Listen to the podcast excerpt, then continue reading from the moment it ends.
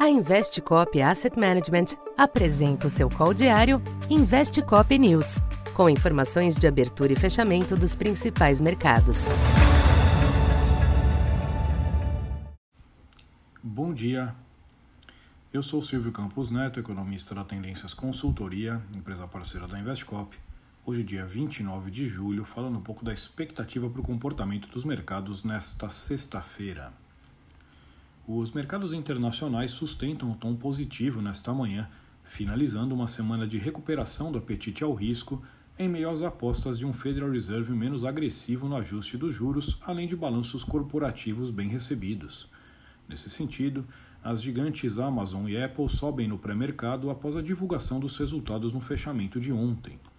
Na zona do euro, dados nessa manhã ainda apontaram uma economia forte no segundo trimestre, mas a prévia de julho do CPI renovou o recorde histórico da inflação no bloco, em 8,9%.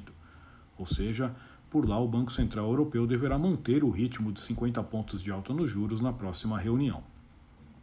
Neste ambiente, as bolsas europeias e os índices futuros de Wall Street estendem os ganhos, o que irá proporcionar um fechamento de mês bastante positivo aos índices após um primeiro, um primeiro semestre marcado por fortes perdas.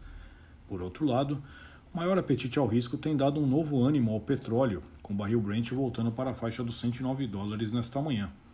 Isto faz o contraponto ao otimismo da semana, ao sugerir que será preciso esfriar mais a demanda global para reverter o quadro inflacionário.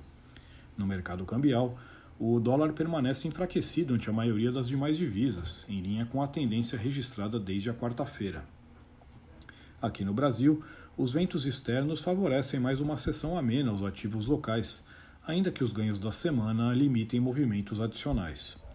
Na bolsa, as ações da Petrobras devem reagir bem ao balanço divulgado na noite de ontem.